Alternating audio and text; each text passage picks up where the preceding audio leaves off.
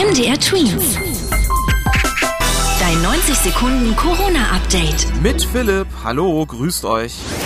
Auf der kleinen Pazifikinsel Palau sind mittlerweile fast alle Menschen gegen das Coronavirus geimpft.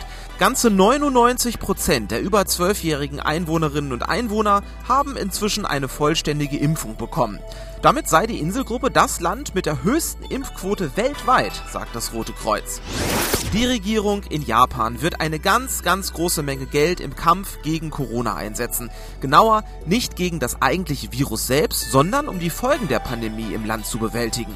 Viele Firmen können wegen Corona nicht mehr so arbeiten wie vorher. Viele Menschen haben auch ihre Arbeit verloren. Deswegen will die japanische Regierung jetzt 32 Billionen Yen, das sind umgerechnet rund 250 Milliarden Euro, in die Wirtschaft des Landes stecken. Die Unterschiede der verschiedenen Länder im Umgang und in der Bekämpfung von Corona sind zu groß. Das sagen die Finanzminister von 20 großen Staaten auf der Welt. Die sogenannten G20-Minister haben sich in der amerikanischen Stadt Washington getroffen und eine Erklärung zur Weltlage abgegeben.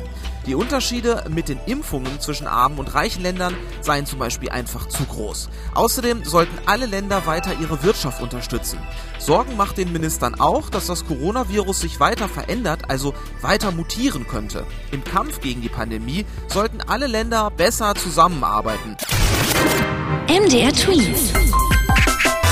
Dein 90 Sekunden Corona-Update.